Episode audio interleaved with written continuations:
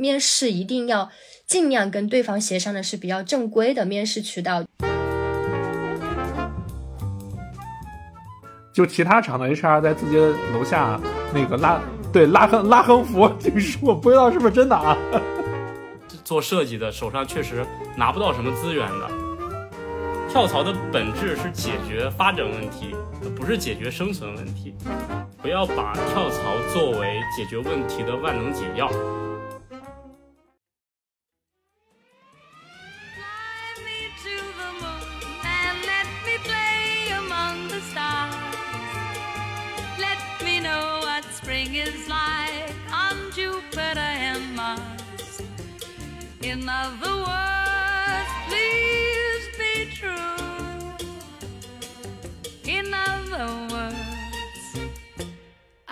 Hello，大家好，这里是圆月电波，我是大川，我是阿兰。大家看标题也知道了啊，这期我们又是一期串台节目。然后这期呢，我们串台喜马拉雅上面就是给点颜色电台，也是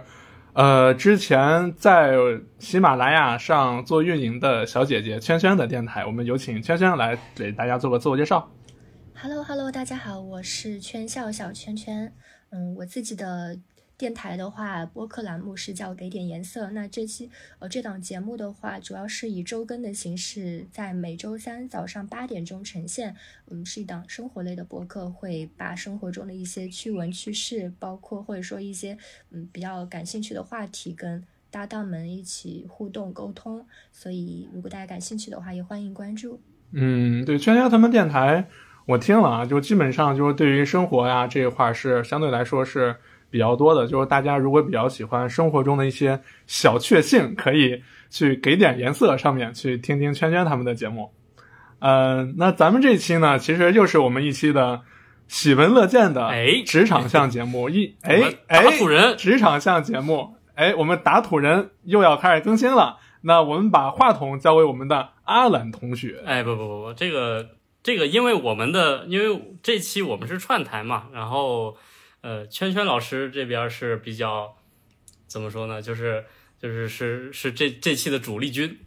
所以对，所以我们 主主输出，所以我们主要还是来听一下圈圈对于职场的一些感悟。我们这期主题主要是聊一些职场跳槽的一些故事。然后圈圈老师是一直从事在互联网大厂这样的一个呃一个环境里边，就是主要。呃，最近也是经历了一些一些个跳槽的经历啊，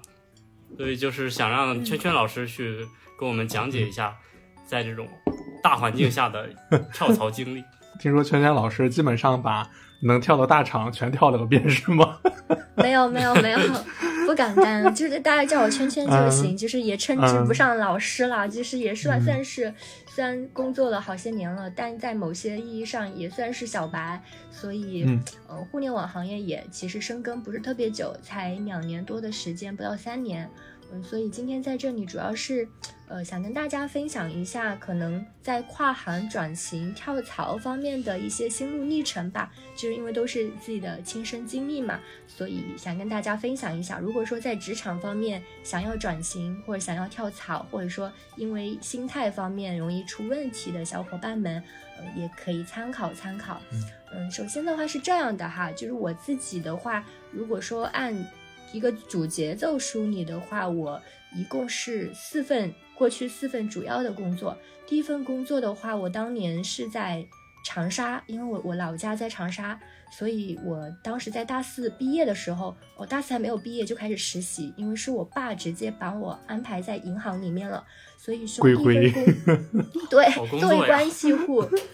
对，好家伙。直接就就进入体制内，然后顺利转正。呃，这份工作其实我不太喜欢，因为他做六休一，而且经常上晚班、通宵班。要是我的话，我就苟在里面不出来了。你一说做六休一，每天还下班那么晚啊？哦，我一直 以为他是朝九晚五的，在银行。嗯，不是，我也是。要看什么岗位，因为我当时是在客户服务部，就是做做客诉，每天要接一百多个电话，就是说。当嗯，像银行的这种金融类的客户，他基本上打电话过来，要么就投诉网点，要么就是什么存款未上账呀，或者说吞卡，要么就是属于这种账务出现问题或查开户行等等。所以你都把银行所有的系统的对私对公的业务都很熟悉。我们经常还会有一些上岗考试，比如说客户经理，还有什，当然无外乎最基础的是银行从业资格证。就所以说，呃。他会经常会就是陷入那个条条框框里面，就感觉你工作了还要像过去在学校里面要疯狂的考试，还要排名，呃，所以那那份工作就是可能对我来讲最主要的还是在于我是以关系户的形式存在的，再加上本身工作负荷量比较大，虽然工资在当时的长沙来讲一个月六七八千块钱一个月已经算是很可观的了。哎呦，那不低了。对，但但我做了四年半这份工作，后面实在是，对，就即便是不太喜欢的工作，我也是想要家人放心嘛。然后一开始也没有太多自己的想法，就觉得嗯，他们放心就好，开心就好，我就听话。但我做了那么久之后，才发现啊，这个一眼望到头的生活真不是我想要的，所以那时候就做了一个。呃，就是一个转变，违背祖宗的决定是吗？对，因为我们家，我们家的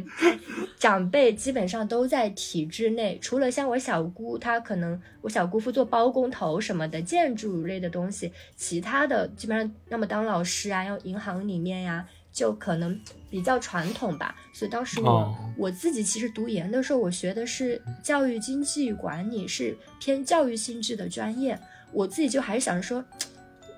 不是很想去体制内，因为我工作了几年之后，我还是比较喜欢弹性一点，所以我就想到教育培训机构。那么当时做了一个很大的转变，就是跟家人斗争，就是先争取我想跳槽。但是当时，嗯，严重到家里所有的人都来围着你，跟你说你不能跳槽，你不能身在福中不知福，你不要不知好歹。对，所以当时精神压力是非常大的。但是我。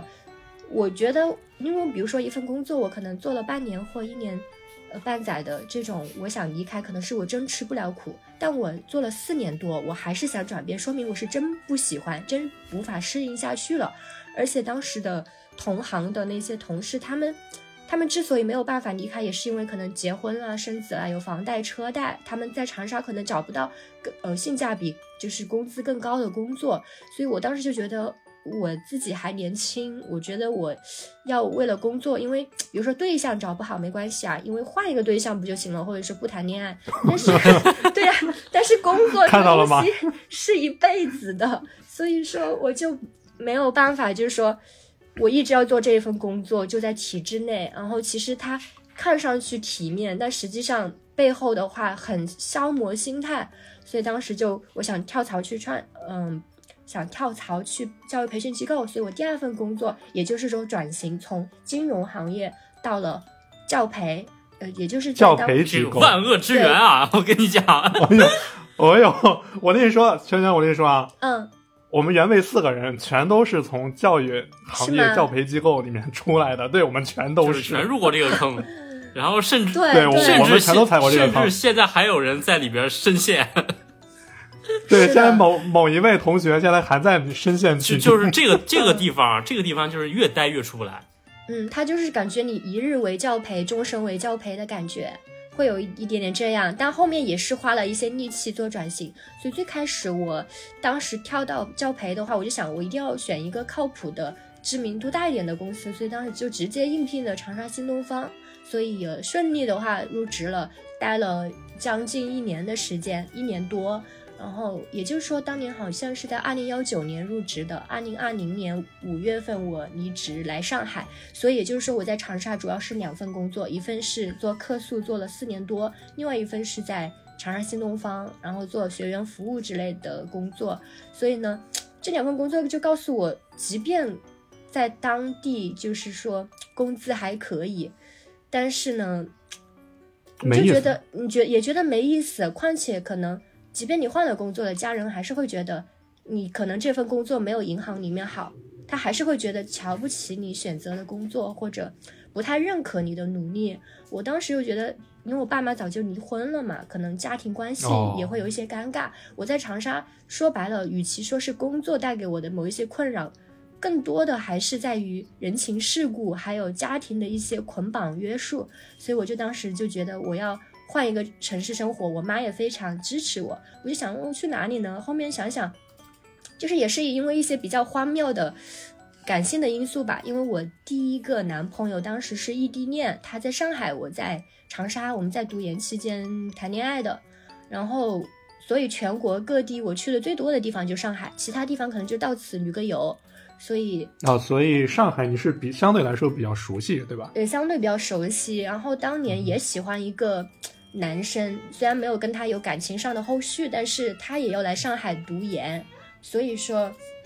因为这样的原因的话，而且我又觉得上海的工作机会比较多，江浙沪又隔得近，又比较好玩，所以综合来说，肯定比去北方什么的，自己在生活起居方面会更适应一些。那么就当时就义无反顾，在二零年就前三年的时时候来这里了。那来这里的话，其实他他有过很尴尬的这个这样的一些起伏，因为我那份来上海的工作是在线上找的，就是 boss 直聘。在网络上找的就很顺利，就嗖的一下就一二三面就过了，然后就给我发邮件 offer 通知。去了之后呢，才发现他那个是一个不太靠谱的成人教育机构，就是说说白了，他虽然让很多外国人来教口语，但实际上进来之后就就你没有办法，就是觉得他们很正规，而且他们很多东西，比如说公司的内网，他也登不了外网，手机的话要放手机袋。就是很多东西不能拍照截图，一个一个训的话，什么东西都不能看，你的只能只能做笔记，都不能够拍照，就非常之感觉在 PUA 我们。对对，这这怎么感觉像到了某一窝点了，是吗？传销啊！对，而且他们，而且关键就是很搞笑的是，那那个电脑上面都没有 Word、PPT、Excel，它只能用便签，就他们已经对内就是严格到。这种地步，就是你你要全封闭式的工作，而且每天朝十 晚十二的那种，就就大概就在每天喊口号。我找的工作明明是偏服务性质的，但是还是要做销售，每天还有通时通次要打电话。我我当时就那那你待你待了多久啊？我待了七天，一个星期我就马上我估计我估计你待超过一个月以上，可能就要去别的地方了。对我我我待不了那么久，我会我马上一时就是感觉这个有点传销性质，而且大家都是一堆外地人过来，看上去这个公司好像挺大的，是平安旗下的，但但是还是会觉得不太靠谱，所以我就赶紧溜。也就是那个时候我就裸辞了，裸辞的话我就当年是在二二零年六月份裸辞嘛，就是到了九月份期间，就中间也经历过一份。半个月的工作，其他中间是 gap 状态，我就非常焦虑，因为我刚来上海，我觉得我找工作也不顺利，遇到公司工资，感觉上海并没有想象中的高啊，就有点怀疑人生了。上海给你一个下马威。对对对，就感觉有点颠覆认知，但后面索性还好，就后面也就是说我正儿八经的第三份工作，工作也是在教育培训机构，那个是叫高顿教育。然后他他们的板块刚好也是招考研的，这这样的工作人员，就涉及考研板块的。我之前在新东方也是考研板块，所以说那份工作做了七八个多月吧。然后他因为他在教育培训机构有个这样的很常规的现象，就大家永远没有办法周六周天双休。永远都是周中的时候，而且可能加班也很晚。你像我们，比如比如说阿兰啊，或者我们做设计、做插画的这种，可能相对来说还正常。呃，周六周日能休息。就是如果是你们，你像客服啊、老师啊，或者教培、教培、教务的呀，可能就真的不是。对，就别人休息的时候你们上班，别人上班的时候你们休息。别人上班的时候，人家也不一定休息。哎，我有没有在节目里面说过？因为我我之前我的那个前女友，她就是新东方的，她在新东方当那个什么英语老师呢。她就是她，我周六周日休息，然后她周一周二休息，就是我们俩完美的错过。是的，是的，所以说。就说进入这个怪圈的话，你就感觉永远没完没了，然后总永远休息的时候就不平衡，就大家都在周末出来，我就永远在上班。等我就是周中的时候累得要死，而且有休息时间，它还不是连着一起，还要岔开。比如说我周一周三休，周二周四休，就会觉得有点断层了一样。是，就我就觉得适当要做转型了。而且教培的话，如果你不是做，呃，你是做职能岗，不是做。教学岗，比如说我做教学岗，我大不了以后我就去体制内当老师嘛，嗯，然后嗯等等。但我做的是职能岗位的话，其实它也是吃青春饭，并不是说你会越做越久，越做越资深。然后所以说，我就觉得它不是长易之计。那个时候我也是在二一年。二一年上半年，然后就来到了我上一家公司喜马拉雅，因为我当时是因为我本身喜欢听播客，我喜欢听音频，然后以前其实老早前听的是荔枝，偶尔是自己录一录，但后面呢，就是因为我一直以来还蛮喜欢这个，就是一些输出型的内容的原创型内容，所以我就觉得，哎，好像这个我可以适当做一些转型。那那但是因为当时在喜马拉雅，我自己本身因为没有互联网的经验，他们有个部门嗯是叫喜博教育嘛，是做知识付费的，而我刚好啊，我前知道，对，刚好我以前是做教育培训的，所以因为这样的原因，可能之前是京东方或高顿，那么他们招的是有教育培训经验的，所以我就当时就顺利入职了。也就是说，到了，也就是说到了去年，去年待了一年多之后，我当时是有过想离职的状态的，因为在喜播教育那端的话，它毕竟不像做纯粹的内容这样子，很多东西怎么说呢？就是你毕竟就是说，比如说我们当时是做班主任，然后我们不嗯得不经常开营结营，然后跟着社群的一些 SOP 去跑，然后就是因为前端做了一些付费的学员转化过来的，我们就去很高频次去维护它。所以其实这样的动作对我来讲，并不是我想在喜马去做的板块，只是我知道当时进来是因为比较贴合度比较高，待在这个部门，所以当时我去年去年在五六月份的时候，就第一次就是想离开这个公司，因为我会觉得它产品当时是比较割韭菜的，嗯，然后很多很多课可能一万多块钱，然后一顿乱组，还有很多框架并没有梳理好，包括一些师资专业度也并不是很高，也没有专业的一些呃资质资质认证等等，哦。所以我会觉得在这个过程当中挺心累，因为我其实哪怕一份工作我没那么喜欢，但我也是那种想要把它做好的人。所以我会去哦。很用心去维护我的那些用户、那些主播，所以哪怕是我其实并不怎么爱听有声书，我也在有声书的部门待了一年多，所以对我来哎。讲，我就会觉得是希望嗯能够把自己的工作做好的。哎，那个，所以，所以之前就是因为咱们电台其实原味电波那个时候刚刚做的时候，圈圈在在中间其实给了挺多资源的。当时就我们俩就是聊的时候，确实是给了蛮多资源的。你不说你在喜博教育，我一直以为你你也是专门就是那个负责播客这一块的。我你不说啊，我还真不知道。嗯，对，然后你一说喜博教育啊，就是我之前应该跟你说过，我一朋友，我一朋友好像他在喜马拉雅，应该也是负责的是那个喜博教育这块板块的这个设计类的工作啥的，就是不知道能说不能啊，因为咱们节目也要上人家喜马拉雅的，但我不知道能说不能啊，就是 注意言辞。我我我提个小意见，因为因为本身我也是做设计的嘛，就是喜马拉雅现在它 APP 上的这个各项功能，包括更现在更新以后的这些订阅啊、这些整合啊这些东西，我是觉得它这个，我是觉得它这个 UI 逻辑有点混乱，我是觉得。然后圈圈刚才不也说到喜博教育的一些问题嘛，就是。我不知道啊，我不知道这期喜 马拉雅会不会那个什么啊，我不知道啊，我就这么瞎说的不。是提意见，没事啊。对对对，嗯对，然后呢？对，然后就就是说，刚刚说到是喜博教育哈，当然现在这个板块他们去年做了很多的一些调整，现在整个产品梯队方面都是好了很多，就不像过去那样口碑那么差了，所以总体上来讲还是有调整的。那我去年的话，当时是想换工作嘛，就想，嗯，我不想在这个部门了，我想说，我想还依然还在互联网行业，但是我想去其他公司，当时也在外面关注新的机会嘛，但是因为，嗯。怎么说呢？就当时其实做了一个这样的举动，因为我自己其实是想离开那个喜博教育的，然后当时我也觉得这个部门的这个产品割韭菜，就让真的觉得觉得很，我投入了很多精力心思去维护这些主播，但是，呃，无论是从我们内部员工的体验也好，部门的一些绩效方案也好，还有对外部这些客户他们，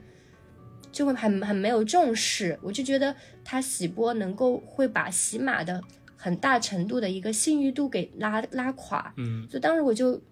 比较勇的就做了这样一个事情，就投诉了这个部门。我就想我在。离开之前投诉做点好事儿，投诉一些问问问题。对 我当时甚至没有 想到，我甚至都没有想到，哎，这个东西可能会对你今后的职业生涯，万一有什么影响，对吧？但但万幸的就是说，嗯，因为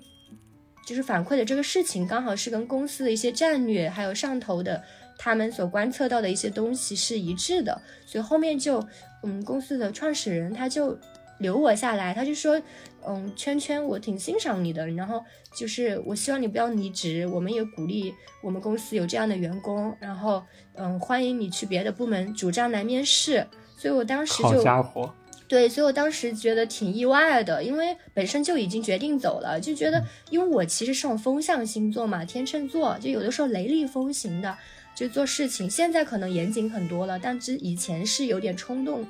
派的。所以那时候我就觉得，嗯，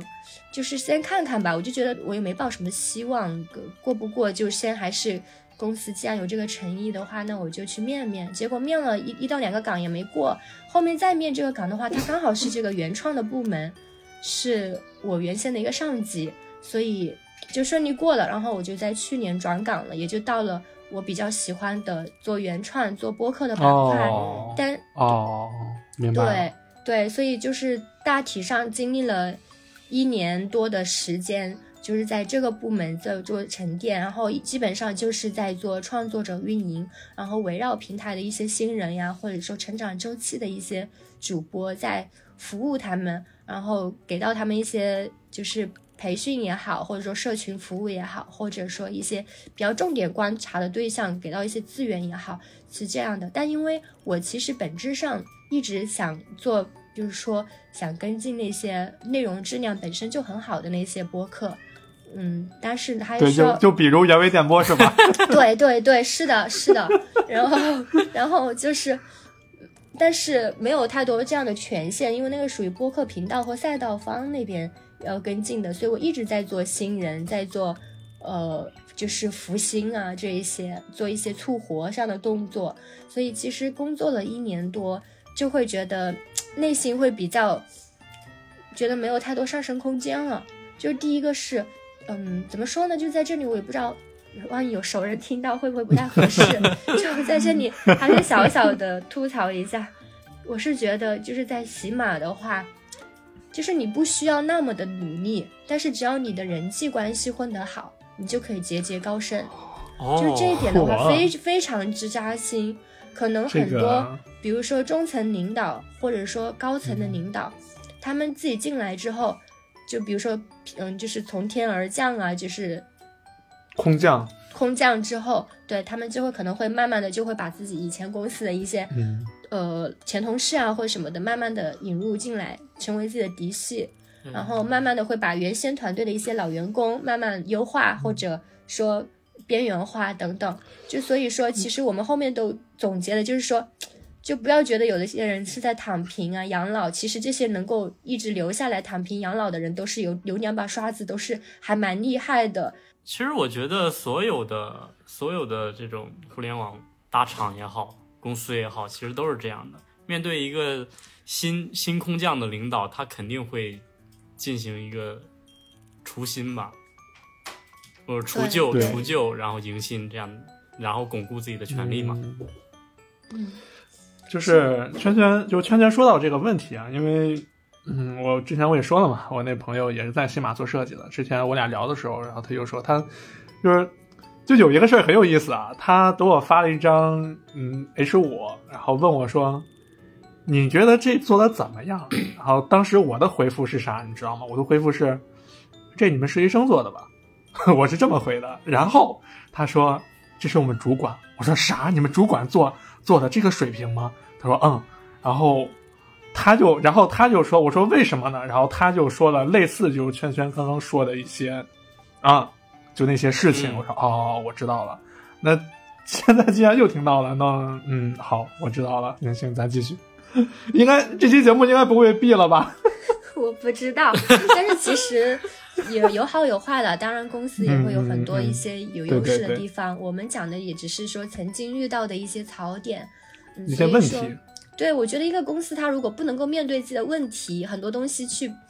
和谐掉或者不正视，那这个公司永远就很难起步的很好，或者说未来未来变得更好。所以说我我所关关注到的就是说，在过去的这么一两年时间里面，就平台它其实有在往很好的方向去靠，包包括做了很多的一些调整呀。还有一些业务上的整合，其实有在努力，但是呢，其实但很多东西可能效果欠佳，所以说我反正是待着的这段时间之内就越来越疲惫，而且我今年主要是想核心想换工作的一个原因是在于，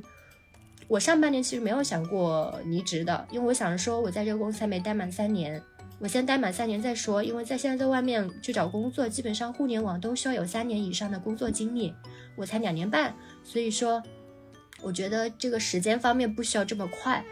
嗯，所以我上我上半年还在经常看音乐节呀，然后在那里玩呢，就要么就工作做好，但没有更多的想有什么太多调整。那到了下半年的话，它有几个冲击吧，第一个是在于，嗯，我七月份我我我。老家我奶奶去世了，就那次回去的话，给我冲击很大，因为我会觉得人生在世，其实你永远不知道下一秒会发生什么，而且它是因为意外身故的，嗯，所以说我会觉得，如果说一份工作总是消耗自己，我觉得我不要老是想着说三年不三年，是不是时间方面要卡这么死？就至少目前要在外面去多关注一些新的机会。第二个是在于。当时在那个阶段，除了家里的事情，更多的还是在于职场的这个人际关系让我非常疲惫。因为，因为我们的团队基本大部分是女生嘛，那因为大部分都是女生，我们以前就会其实看上去还挺和谐，大家关系还不错。但就是因为那段时间，不知道为啥，就大家的氛围很奇怪，就不是特别的和谐，就大家可能。表面上一套，背后一套的，经常可能我说过的一些信任的话被别人传出去了，或怎么怎么样。包括我在那时候在外面找工作，我我都没告诉我的 leader，然后他，或然后很多人，嗯，不是，我不知道他知不知道，但是后面一堆人，其他人知道了，我估计也会传到他那里去，所以我就觉得很尴尬。所以我当时其实是今年今年七月份，就是彻底是想。那个换工作，但是当时七月份就马上修改简历，就是因为之前的简历的话也是老早前的嘛，所以第一个是我我知道就是在求职过程当中，首先我确定是互联网行业，其次我还是做运营板块，第三因为我跨的方向不能够跟起码或者说偏文娱性质的互联网公司相差太大，所以我当时就先把简历先先弄好，全网上上传，然后就去多看一看，投一投，这个是第一步。然后第二一步的话，就是还是要看自己，就是哪一些做的不太到位的地方，去优化自己的一些简历，还有一些那个，因为我看我会经常看小红书的那种帖子，因为它可以速成，看到很多一些面试模板呀，包括你要把自己的项目经历也好，或者说面试中你以前在工作当中的一些。跟数据挂钩的一些成绩都彰显在你的履历里面，还有把很多一些就是不同层次的工作的一些呃内容，你要分分层的去罗列好，就是这样会让就是外部的 HR 也好或猎头也好看到之后会觉得你的简历非常的清晰，然后是有数据说话的，然后项目经历也非常的还可以。所以说，当时的话，第一步动作是这样的。第二个的是简历，我确定没什么太多问题之后，我就后面就各种约面试。因为有一些可能是找上我的，有一些是我自己主动投的。所以据我所印象里面，就是我基本上把大厂都面了一通了，就除了腾讯，腾讯没没面呢，其他的基本上该面的都面了，什么字节、小红书呀，还有快手呀，包括我现在。工作的美团，还有之前什么米哈游游戏公司，还有携程这些，上海就基本上还蚂蚁金服，什么饿了么，大大部分的其实都面了。对，因为只要简历写的还 OK 的话，你突出在简历之中，它会很加分，然后面试就会邀约的多。因为好多人就是在这个地方，我可以提醒一下那些想要换工作或跳槽的朋友们哈，大家不要在你的简历附件里面一定要写你的期望工资。打比方，你现在是二十 K，然后你在你的简历里面写二十五 K 到什么三十五 K，别人会觉得你的这个要求比较高，一开始就把你的简历给 pass 了。所以在期待工资方面，可以后续你的一二三面过了之后，你再去谈，因为那个时候本来就要收集薪资信息的，所以一开始不要在简历里面就放你，比如说我期待三十 K，人家一看成本太高了，pass 都不用聊了。所以就这一点的话，大家一定要记住，就不要在简历里面去。放放这块的信息，然后另外的话，大家就在求职过程当中，面试一定要尽量跟对方协商的是比较正规的面试渠道。就比如说之前我在面拼多多的时候，他是有个业务负责人嘛，他加了我之后就说约面，因为不是 HR 是业务负责人，他就直接加了我微信之后，在晚上某一个晚上的八点钟，他一通微信视频打过来，我当时以为他会给我一个腾讯会议什么地址。他就用微信视频，然后聊了不到十分钟就挂了，我会觉得非常不规范，就是尤其是他这么随意的吗？对，很随意。就当然我拼多多面另外一个部门的时候，他就会直接发那个邮件给你，以及那个腾讯会议的链接。啊，对，会有那个那个面试链接，那个对。对对，所以大部分的公司它是走的比较规范的那个，所以所以这一点的话也挺重要，就是如果我们能够把时间约在白天。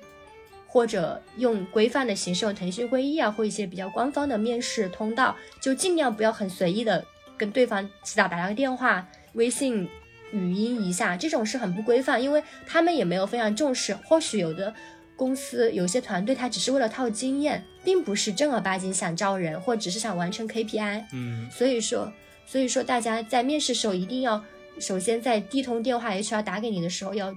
仔细判断这个人。他是，嗯，他们招人的诚意大不大？然后大体上这个安排是不是妥当？是不是有有几轮面试要问清楚？比如说，呃，一一第一通电话的时候，HR 打给你，你就可以说，那请问一下，如果流程顺利的话，一般来讲是有几面呢？那他就会说，大部分公司一般是三面到四面嘛。如果说你的职级越高，可能就可能会加加一两面；如果职级低一点的话，它一般就大部分就是三面了。所以说。所以说这个要确定好，然后我们在面试过程当中，当时也是各种也是悄咪咪的在面试吧，因为自己就是当时很焦虑，因为我就是不想待到年底了，就是那份工作已经内耗到我，我没有办法一直坐在那个办公室，因为大家身边的人可能向你藏刀那种，或者给你的氛围就是表里不太一，就是表面上明面可能是好姐妹，实际上。可能背地里还不知道怎么说你，所以说我会很很不是这样，因为对我来讲，就说我如果一份工作让我非常之不开心了，我我能想到就说，要么我就换换一个团队，换一个部门，要么我就跳槽，因为我因为他也不是一次两次了，因为我有些东西的话，就是不是说自己心态把握好就可以，因为我也犯不着说为了一份工作非得。待在这里时间更久，而且我想的就是我的福利待遇整体上来讲可能没有，就是可能没有就是同岗位的人，他们可能跳槽多次那样子薪资那么高，所以我也只有通过跳槽可能能够实现拿到更多的薪资、更高的职级。而且就是你如果在一家公司里面，不管你什么原因啊，一旦你起了这个离职的念头，那你可能你看谁都不顺眼。你你 首先你看你首先对真的首先你看谁都不顺眼，然后第二不管你交交代你的任何任务是难也好还是简单也好着急也好不急也好，你都觉得操一坨大一坨大便嘛，基本都会这样，因为你的心态已经就放平了，已经是那样，就就一下放平了，就感觉以前感觉很很有压力的东西到你这儿，我这是什么东西呀？就是我以前的时候，我我那时候才毕业的时候，因为。就才毕业嘛，就有满腔热血嘛，对吧？然后那个时候我在，就是我从一家公司离职的时候，我当然现在我也会啊，就是离职之前我都会把呃手上的工作，就是能完成的尽量完成，就是能能交代的都会交代好。但是就一旦你真的起了这个念头以后，你就那些东西你其实你都是秉着你你你的一份职业职业道德去把它完成的。然后后来呢？嗯，后来的话，然后就开始迅速面试嘛，各种各样在，尤其是在八月份和九月份的时候，基本上平均一两天就会有一场面试，而且还得悄咪咪的去面，还要尽量不声张，就除了自己觉得非常靠谱的同事可能有分享，其他的尽量不那个。但是我当时就遇到个什么事情，非常就是很难过的，就是什么呢？就是因为比如说我当时在面美团，然后面美团的时候。他是面了三面都通过了，后面一直卡着那个 offer 没有发，然后那个 HR 告诉我是因为业务调整、组织架构有调整，所以暂时不定还会 offer 批的那么顺利，大概率是没希望了。所以我当时就挺对，就是那天那天我记得刚好是在某一周的星期一，我一来的时候听到这个消息就心情很荡，因为面了很大一圈了，大部分都是一面、二面。呃，就是就就 pass 掉了，就很少能够推进三面的，而且有一些小公司，哪怕面过了，也不是很想去嘛，因为我还是想去，比如说我现在三十岁了，我还是想去一两个大厂去多沉淀几年，后面再去小公司，这样子会没那么大压力，先让自己还多锻炼锻炼嘛，所以当时就很心情还挺复杂的，关键是那一天，同时还有一堆同事在知道我要离职了。因因为这个东西就很尴尬，就是我只告诉那么仅仅几个人，但是结果会有一堆人知道我要跳槽了，而且我当时其实，在嗯那个平台里面我是有申请转岗的，就是说如果外面面试没那么顺利的话，我当时转岗其实也通过了，就是我是这边是有个保底的，但是我听到的就是我要离职了，不是说我要转岗了。我当时就非常生气，我不知道是谁说的，后面我就只能怪自己，就说我自己嘴巴大，就不应该告诉任何人。嗯，这个事儿很有意思啊，就是之前我我要离职的时候也是我，啊，基本上反正我我能做到的就是我在离职前我不会，我是不会给我任何一个同事说我要离职，哪怕就是我俩关系再好，我都不说。但是有的时候你就算你不说，有一天突然有谁谁跑来问你问你，哎，轩轩，或者问你，哎，大川，你要离职了？你都不知道这个消息是怎么泄露出去了，就很奇怪。有的时候，对我就在想这个，反正就是当时去了解这些东西的时候，想追根溯源，知道是谁说出去的，然后基本上死无对证，大家都否认。谁愿意谁愿意承认这事儿啊？真的是，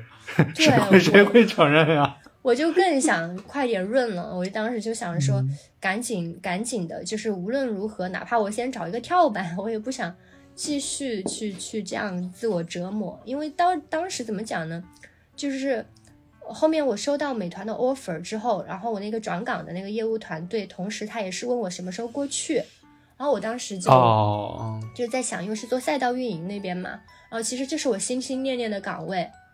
然后我当时其实是有有一点点小纠结，我心想我在喜马待了两年多，其实这个岗位就是我一直想去的岗位，嗯，它就是可以跟进名人大咖。然后跟进一些内容更优质的人，就是我，我等的就是这一天。然后突然机会蹲到了这边，那边外部的 offer 又来了。我当时就想，我我是要继续留着嘛？但是我后面想了想，我留着你，首先我的职级不会高一点，我的工资不会加一分，嗯，然后我可能同样的业务团队，我也不定会有安全感。再加上它整个生态有的时候就是这样的，就我可能做工作有时候做到自我感动，但别人不定真的。觉得你做的很好，因为可能你跟领导关系不好，或者说没那么会向上管理汇报，就会很被动，所以我会在里面有种深深的无力感。更多的我还是想说，我要跳出这个圈去外面，比如说他像美团也好，或字节也好，他公司可能也会有很多条条框框，但是他不会有太多。就是跟人际关系，或者说跟很多东西捆绑的东西，就是说你做好你的事情就好了。你在这个业务团队安排给你事情，尽量做好，做好就可以了。而且我们现在身边的同事，老实说，大家都是从一些外部的公司之前被毒打了一顿过来的，大家非常有默契的，不去深聊太多东西。就是只基本上能听到的、看到的，就是一起聊工作，而不会去说，哎，我跟你要做姐妹呀，或者说周末一起出去玩，都不会这样。我会觉得很舒适，因为我可能还是比较喜欢那种，嗯，就是保持一定边界感的公司，这样子不会让我精神那么的内耗，会好一些些。也就是，其对，其实其实我也是，就是如果是啊同事啊，就突然就是给我。就他突然跟我关系走得特别近，然后周末还约我去出来喝酒呀，或者干啥的，我其实我是会有一种紧张感的。嗯，我是觉得就是不像，如果是普通朋友吧还好，如果同事的话，就总觉得有些话就是你在说之前，你得想这话我到底能说不能该不？该说？说了会不会对我自己有什么不好的事儿？以后嗯啊，对，就像他们，比如说，比如说说领导怎么怎么样，我都是在他旁边，嗯嗯啊啊啊，我都是这样，我我基本上我是不会去去跟跟他们掺和这句，因为你可能哪句话你说不对了，可能对你之后确实是有影响的。人呐，越活越小心啊。嗯，哎，对呀、这哎这这还是我吗？这还是那个心直口快的大川吗？后来呢？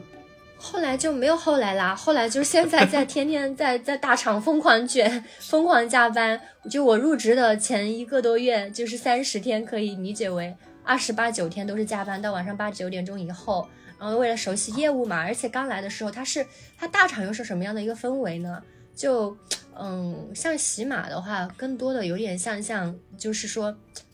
有时候也会偶尔加班，或者有些时候开的会也挺多，也会有点节奏。但是你来了外部之后，像这种互联网大厂里面，就大家真的是很激进，在那里上班。包括我刚来的时候，我都不好意思中午睡觉就休息，就觉得好多人好像也没休息，在忙工作，有点不好意思。再加上大家整体上很卷，就你也不好去说别的。就大家就是都在那里兢兢业业干自己的事情，节奏非常之快。哦他他不他，而且他领导是不希望你有什么绝对的适应期的，他是希望。我希望你是一个跑的状态，就是你可能还想学学着走，对对对他希望你是跑的状态，他就觉得这个东西你就应该会，而不是说你告诉我你不会，嗯你以前没学过或怎么样，他不喜欢听到这样的东西。然后基本上做的不太好的地方就会直接批评，就会说你这里做的不好。当然，如果你做的很好，他也会直接毫不吝啬表扬。所以这也是我觉得是一个比较 OK 的地方。就他他让一不太好的地方就在于可能经常要面对现实，面对各种批评或表扬。你要面对很多你不懂的东西，还得非得硬塞给你这种困境。对对对对，不好的地方就是这样的，他你就你就不得不就是感觉自己就是。你才来了不不是很久，但很多东西就已经是超出你的一个认知范围了，得去接受，而且没有，就是你不能说 no no，就是安排给你的东西你就必须去做。所以说，米总最近就被这 就被这档子事儿都快都快气死了，都快。阿兰知道的，我知道，就是现在大厂已经完全变成卷厂了嘛，就是比之前比以前还要卷，比比大家听闻的现在还要卷，因为也有可能是因为现在的整体行情，说实话，疫情以后各行各业都不好干，包括互联网，嗯。就各种裁员啊什么之类的，它必须要提效。那提效，那提效最根本的就是去降低成本嘛，然后就是去降本增对效。降本增增效，就是没办法，你这只能卷。四个字我真的，这四个字听了太多次了。对你只能卷，这几年最火的就是这四个字儿，降本增效。哎，最近那个最近字节大裁员，你们知道啊，吗？游戏部门全被裁了吗？哦对哟，听朝夕光说年嗯，好像是那个就除了上线的。哎，对了，你那天对阿懒那天你说玩的那个那个那个叫什么？呃，星球重启，给三个月时啊间，给三个月时间，如果你卖不掉就算了吧。那个游戏，你前两天说不好玩的时候，我也就没玩嘛。啊然后这两天字节裁员，我关注了一下，我才知道原来这游戏是字节我也才知道是自己出的呀。你这样在节目里面公然说人家游戏不好玩，这样好吗？我已经不止一次的在在在节目里面公然说咱们咱们国产手游某某某不好玩了，我已经不是一次了，所以我也摆烂了。啊，对，还有一个游戏叫那个晶盒，你们知道吗道？啊、那个就是那个基本上就是类类 DNF，就类地下城的。哎，对，然后之前对之前在上线的时候，我我玩过一阵，然后最近我也才知道那游戏原来也是自己的，很多游戏怪不得这么不好玩。自己的游戏确实不好玩。而且最近还有一个事儿，就是那个听说很很多其他厂的，就是网易啊，或者是阿里啊，或者那些其他厂的这些 HR 已经在字节楼下楼下捞人了。听说是这个这么回事儿，看看谁看谁像是被裁员的，然后会问，然后在麦麦上之前我这边我这边，然后米总那边麦麦上就都有人就来问过我们，就是说呃那个那个怎么怎么样，反正最近其他厂的 HR 是在。捞人了，已经是。嗯听说还有在字节楼下，就其他厂的 HR 在字节楼下 那个拉对拉横拉横幅，听说不知道是不是真的啊？嗯，可能是开玩笑应该没这个应该不会这么嗯，对这么声张。对我觉得我觉得应该不会，这太过分啊，了。我觉得，因为我现在就是在小公司嘛，我觉得对于大厂来说，嗯我实在太幸福了。就是拿午休来来举个例子吧，我在我们公司，你你是中午睡觉打呼是要是要挨骂的。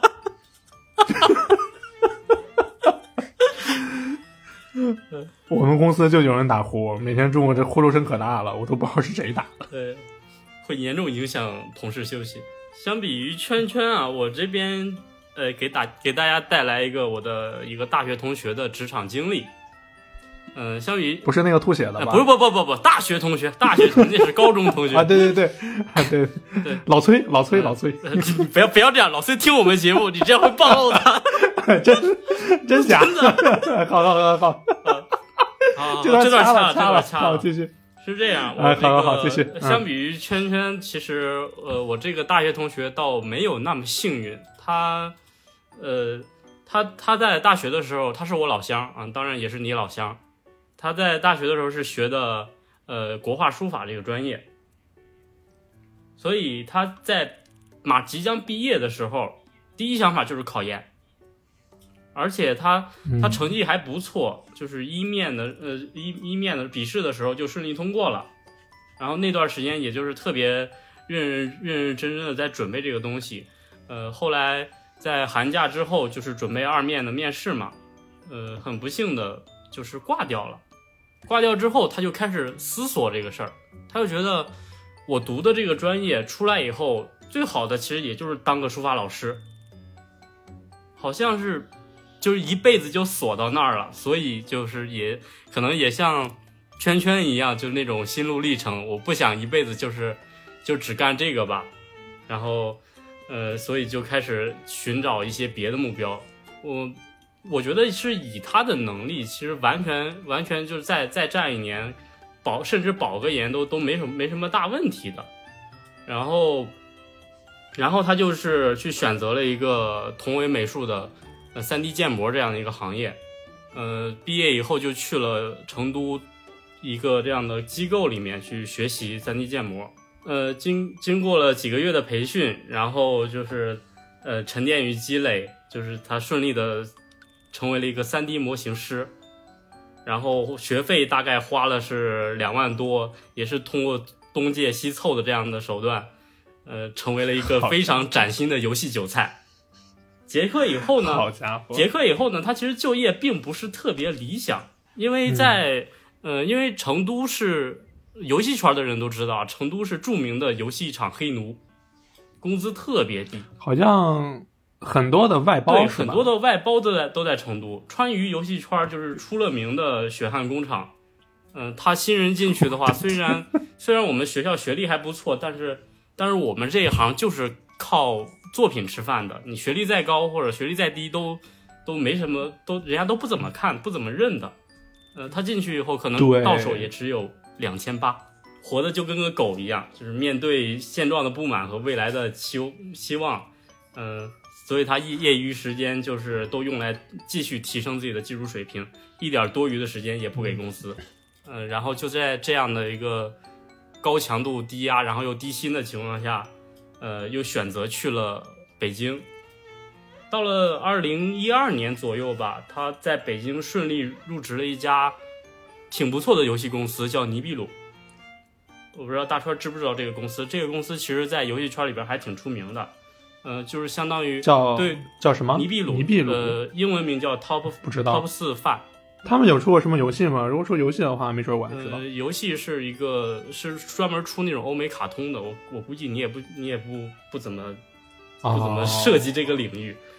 呃，是比较啊，这这类这类风格可能不是我常玩的。对啊，然后但是很不巧的，他他赶上的那个时间段，二零一二年吧，算是游戏最后的那那那一点余温了。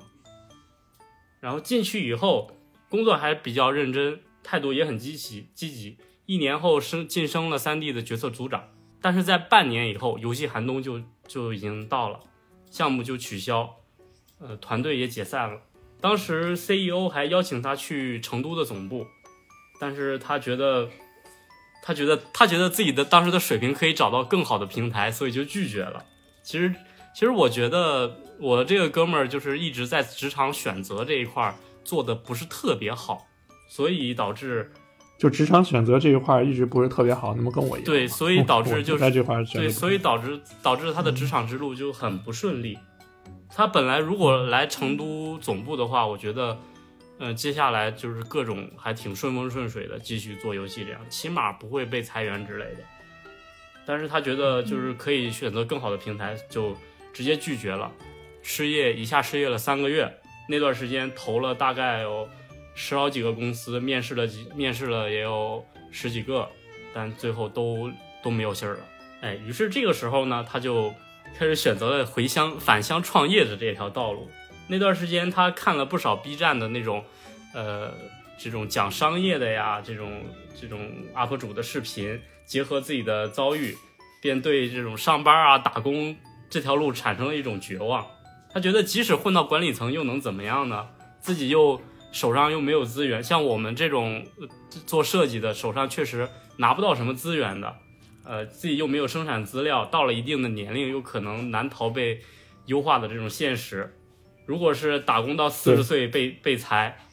那那到时候还有老婆，还有孩子，还有房贷，还有车贷，再想翻翻身就特别特别难了。还不如趁早就找一个别的新的赛道，然后去打拼一番。当时他就跟他一个朋友，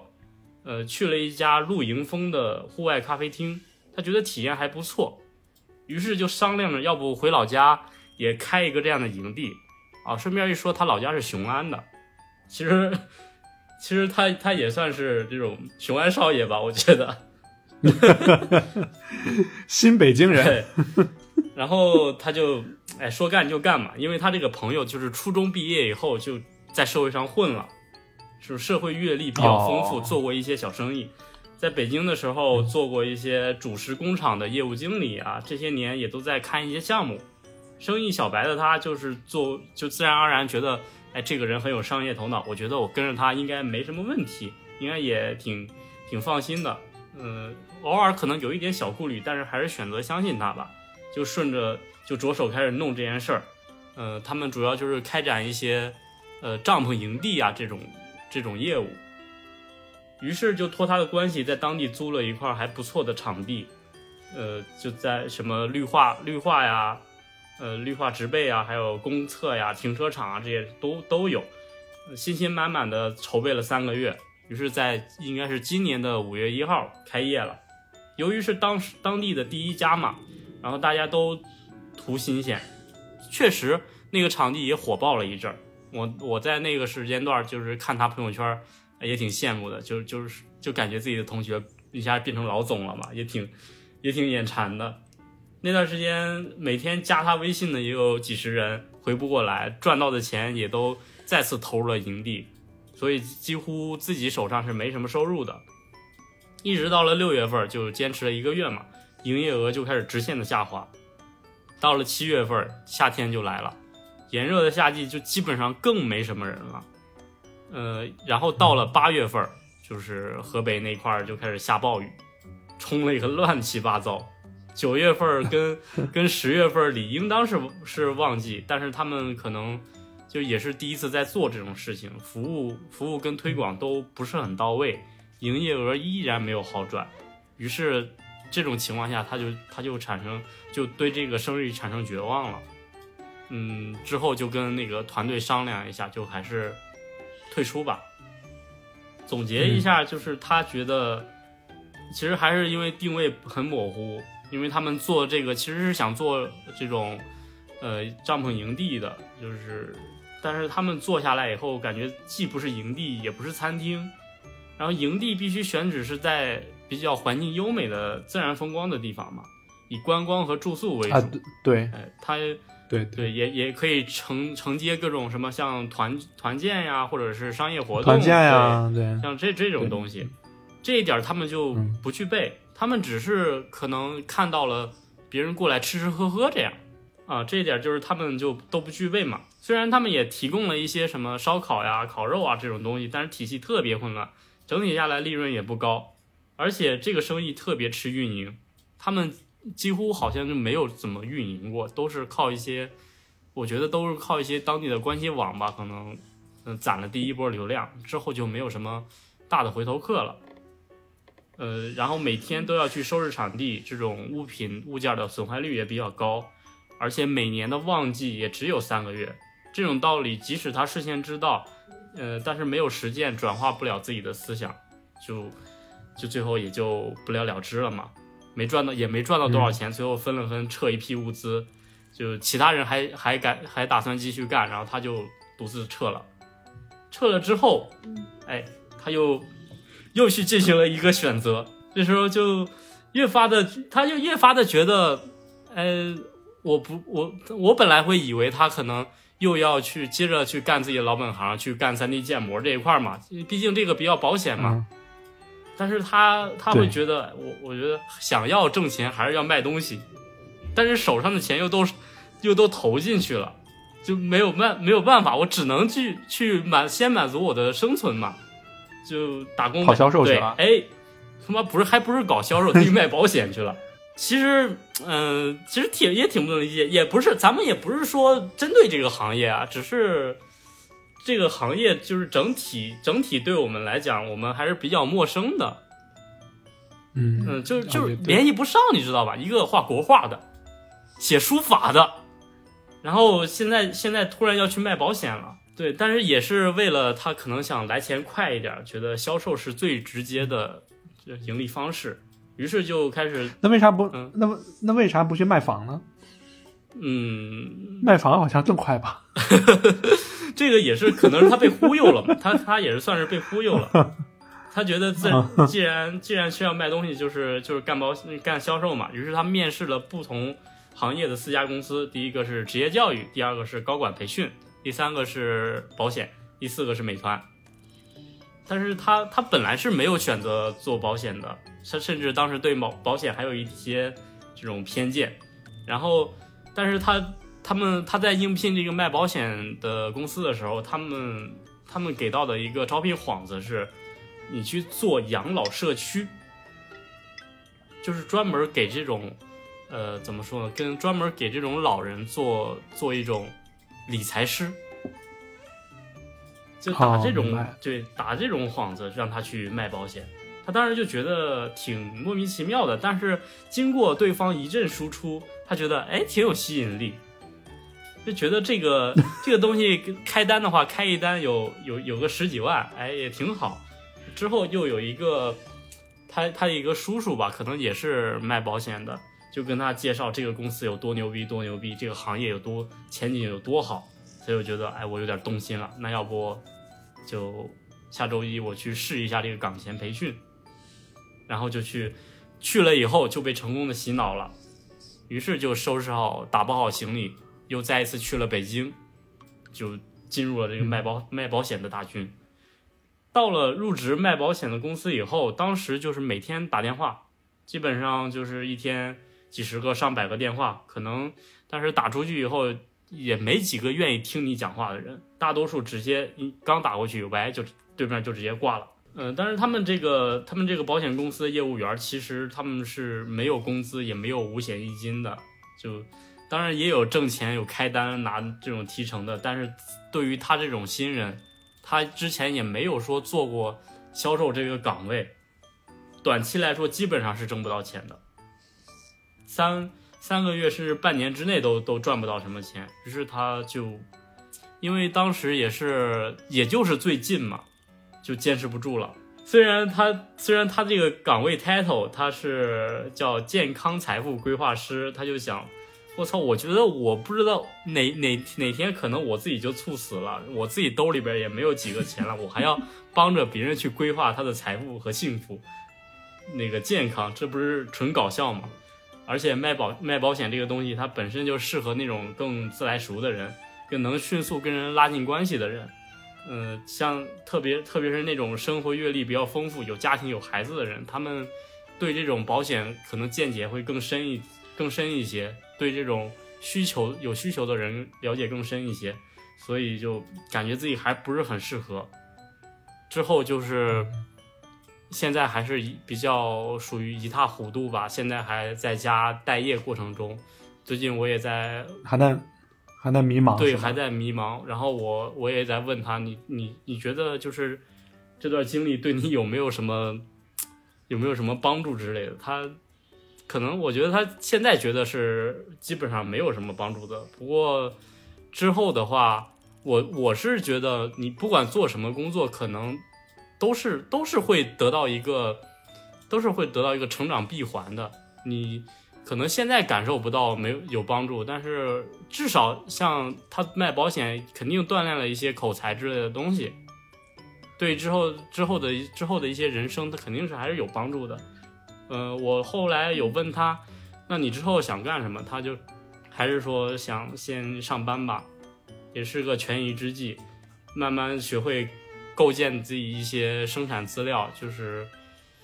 呃。他之后还是想从事一些社会性工作比较强的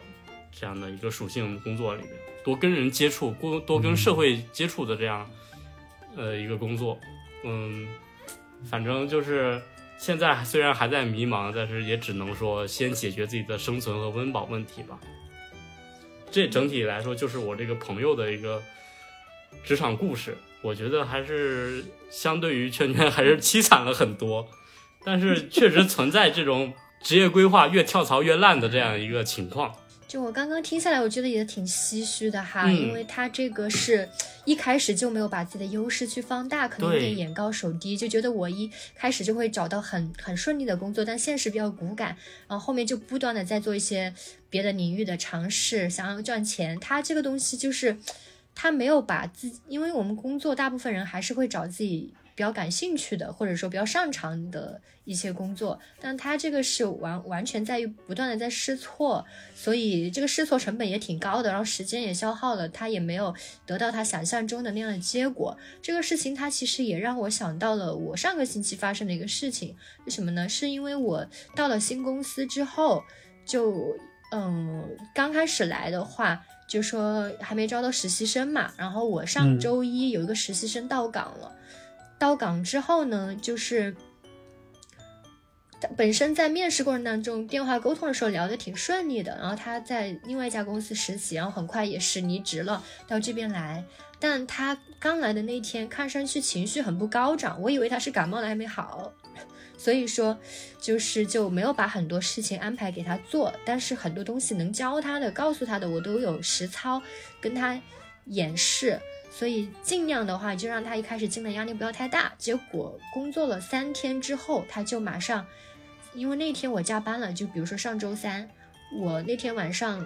应该不说上，嗯，上周三嘛，就这周三，就那天晚上，我就等于说加班到十点多，然后回去的时候快十一点多了，然后他跟我发了很长一段文字，就说他自己综合考虑一下这三天，觉得不适合，不适合这份工作。然后想要申请离职，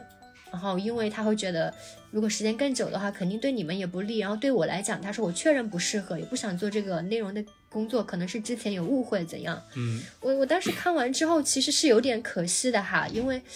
因为这些怎么说呢？比如说像我们现在很多大学生、实习生，如果说不像我们像社招一样走很正规的这个招聘流程，就比如说要三面，还有可能还要加。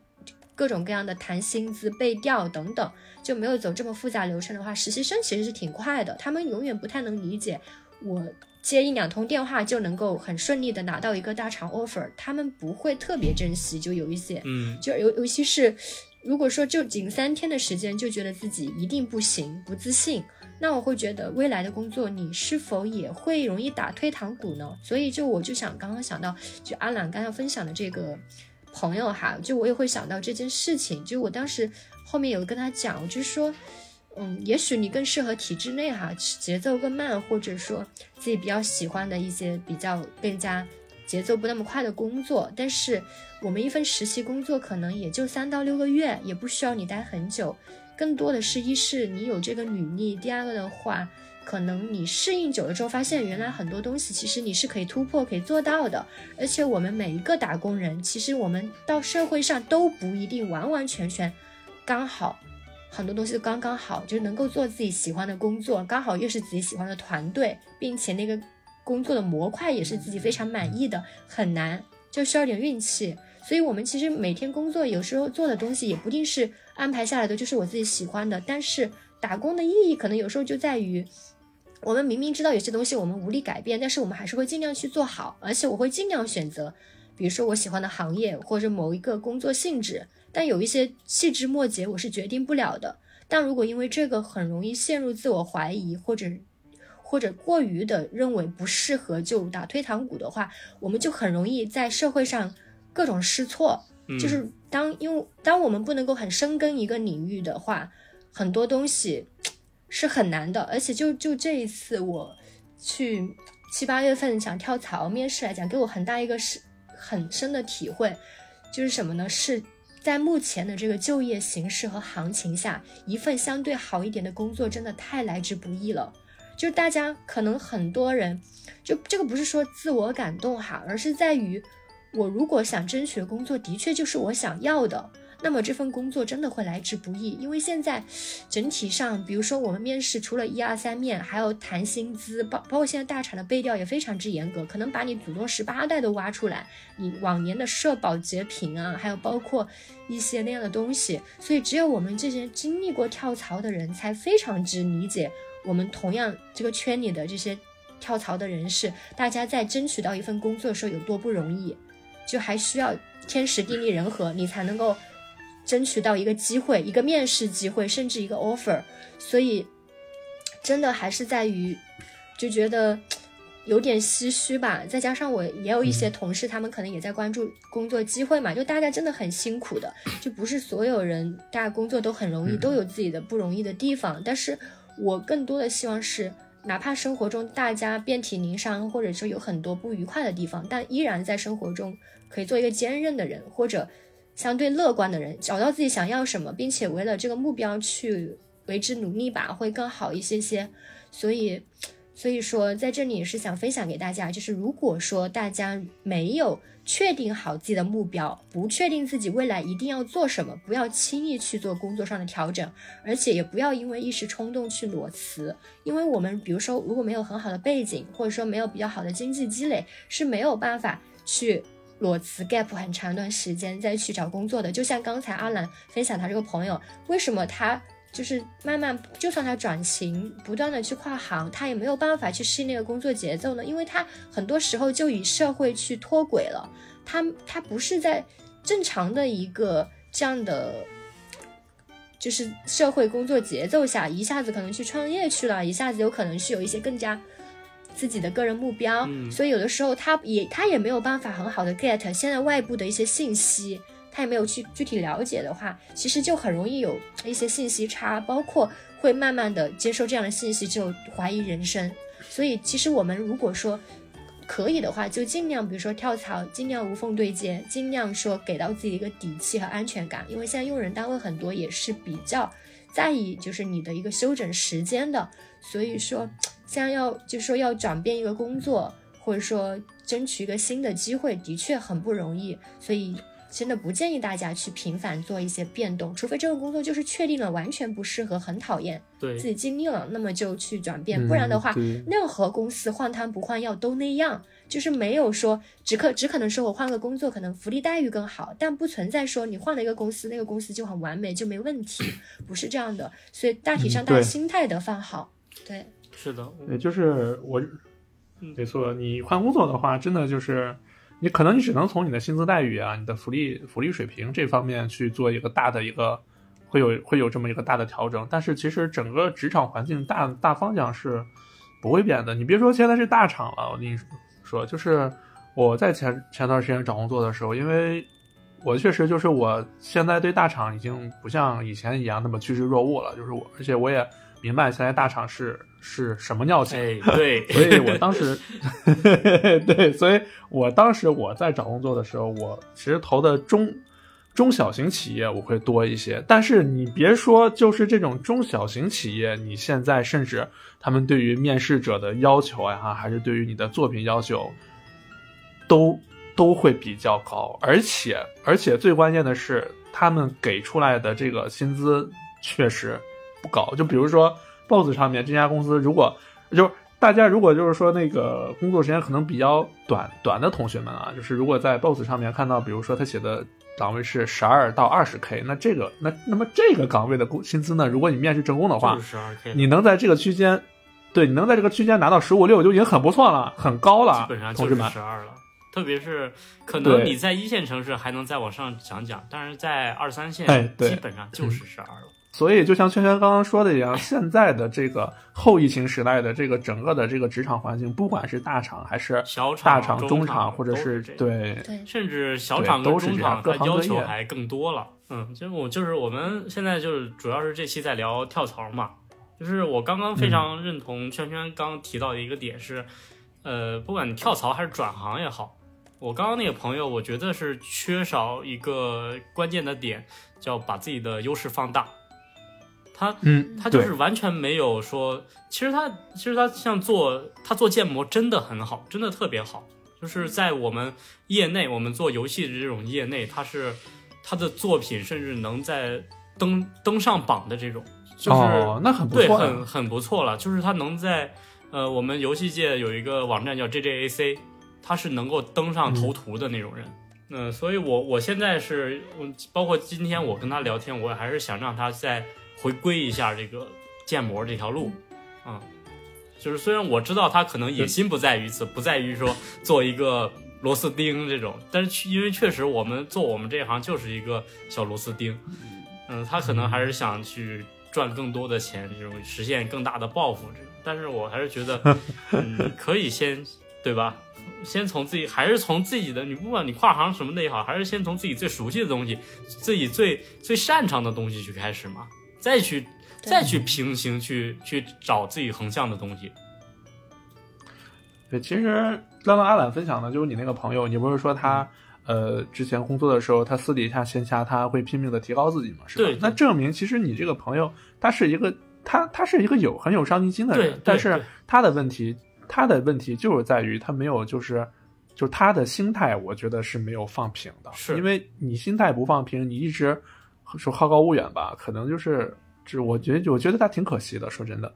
嗯嗯，不过还是衷心祝愿他。就是咱们对对，咱们可能也是片面的了解这个问题，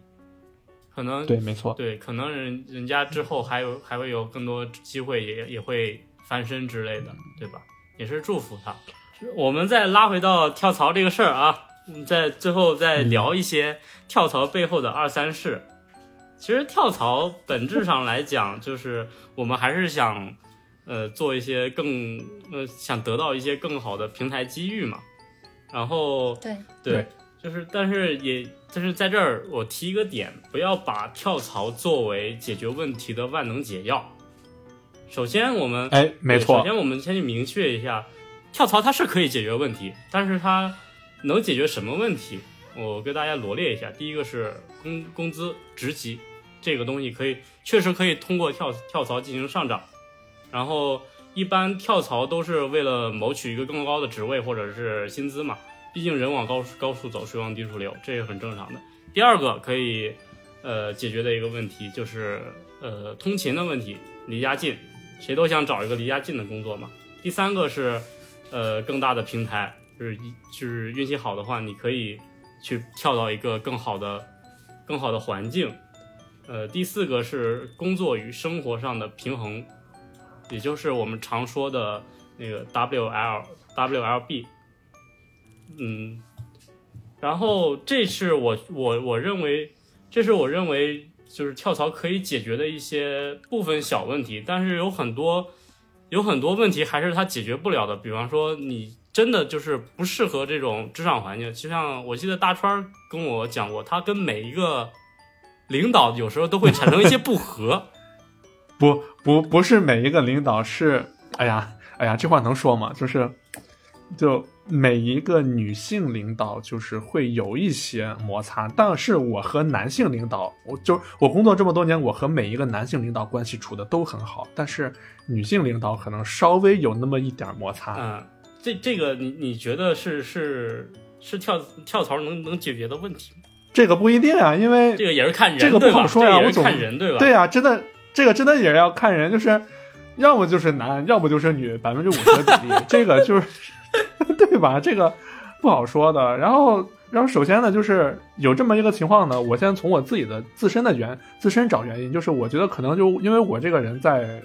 平时工作呀或者生活中，就是可能生活还好，但是我在工作中的时候，真的有的时候我是我是一个比较心直口快的一个人，就是我心里面有什么，就是我觉得你觉得这个不对，或者就是说。呃，比如说我，比如说我做设计的，就是说这个地方要改，但是我觉得这个地方没有必要改，那我就会说啊，这个地方怎么怎么样，我会说的比较直一些。可能就是因为一些可能就是女性的领导，可能相对来说会比较敏感一些，就可能我的某一句话可能会戳中他们，也是有可能的。嗯嗯。啊，啊，其实可能我我是有这个问题。其实我引到这儿也也并不是说想想针对什么什么女性领导之类，我就是还是想说，嗯嗯，呃，就跳槽其实不能解决人际的这种问题。哎，就像圈圈也也提到嘛，他之前在公司也会就是有各种这种职场的交交际的这种问题。其实啊，每一个公司都是大差不差的，就是有的有的公司可能你进去以后，你觉得。哇，这个公司氛围好好啊！其实待久了，嗯，也就也就那样了，就是。对，然后呃，跟大家分享一下什么是正确的跳槽。首先，我们要明确一下跳槽它背后的逻辑跟动机。跳槽的本质是解决发展问题，而不是解决生存问题。它作为一个手段，目的是获得更好的职业机会，然后或者是社交环境。职业能力，呃，或者是职业平职业平台以及更好的收入。如果只是为了跳而跳，这个意义就不大。很多人就觉得自己在这里做着不舒服，就想走了啊，我换一家公司。这个时候就问一下自己，是否在这个公司，呃，得到了你之前没有得到的东西，你之前就是想得到的东西吧？有，还有还有一点是你有没有能力，就是你跳到更好的公司。如果没有，我个人认为是意义不是很大的。嗯，然后再一个情况是，如果你认为我现在有了一定的，有了一定的能力去跳到更好的平台，嗯，然后或者是这个这个公司现有的岗位已经不能满足我个人设定的职业规划或者职业发展了，那这就要思考一下你现在的你现在的能力是是平台赋予的，还是你个人所得的。这个一定要分清楚啊！比如说，现在其实有很多互联网大厂，呃，他们这个公司这些公司的一些中层，并没有想象中的那么优秀。部分啊，当然也不得不承认，大厂肯定还是呃挑出来的将军吧，都是。呃，哎，对，有些人其实他并没有那么优秀，只是因为老板抓住了一些机遇，享受了行业红利带来的高薪。但是他不具具备一些很实际的、是很实际的能力，就是不要把平台当做能力，跳槽后其实会一败涂地。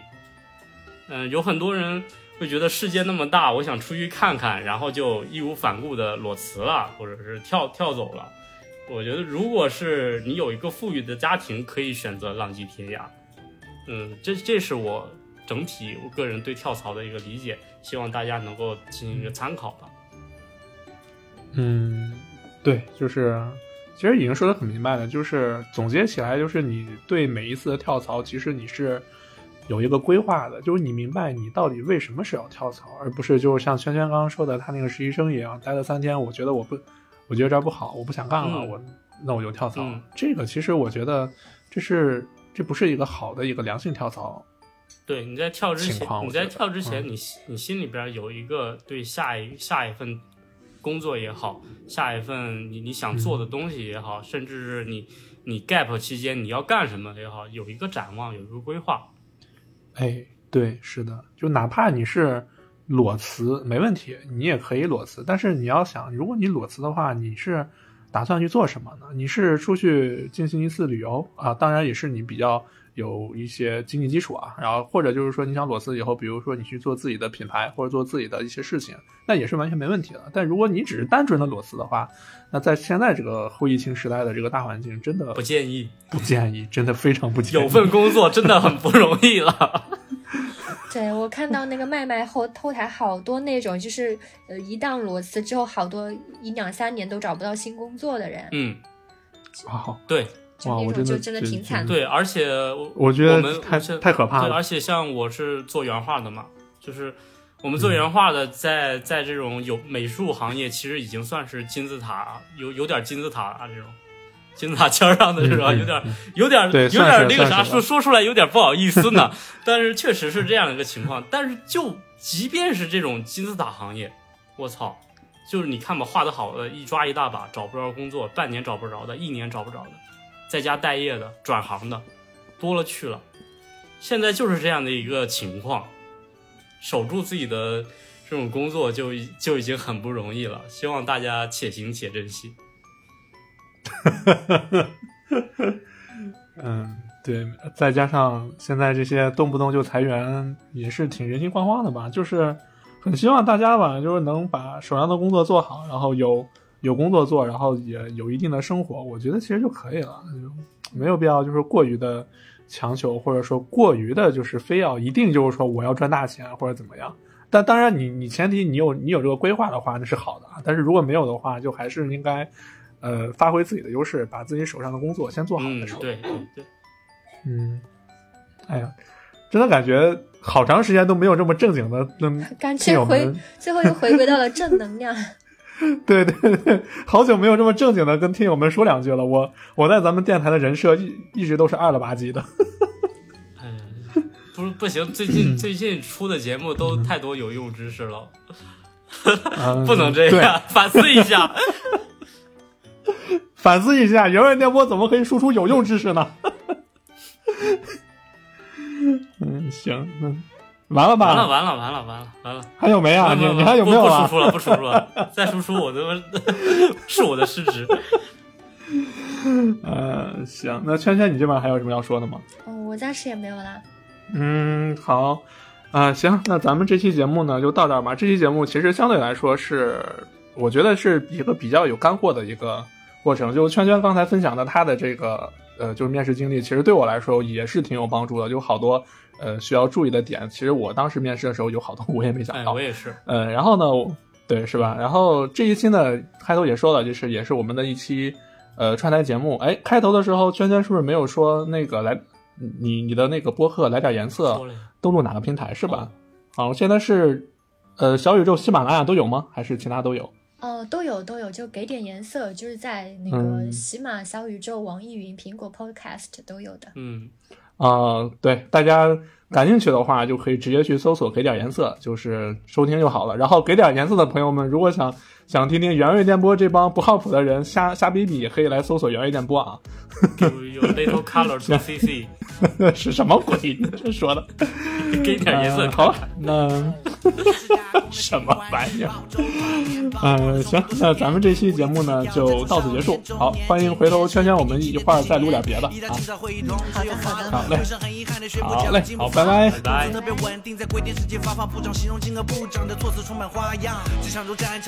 都是前锋，给我赞赏，麻烦折现发在年终。为了完成目标，大脑转动飞速，在酒局之后催吐，睡眠全靠褪黑素。忙了一年，迎来熟悉的春运，项目需要跟进，抢车票难免分心。团队合作，抢票链接发在工作群，群里却被年终没有奖金刷屏。我快乐点，把烦恼甩一边，快乐点，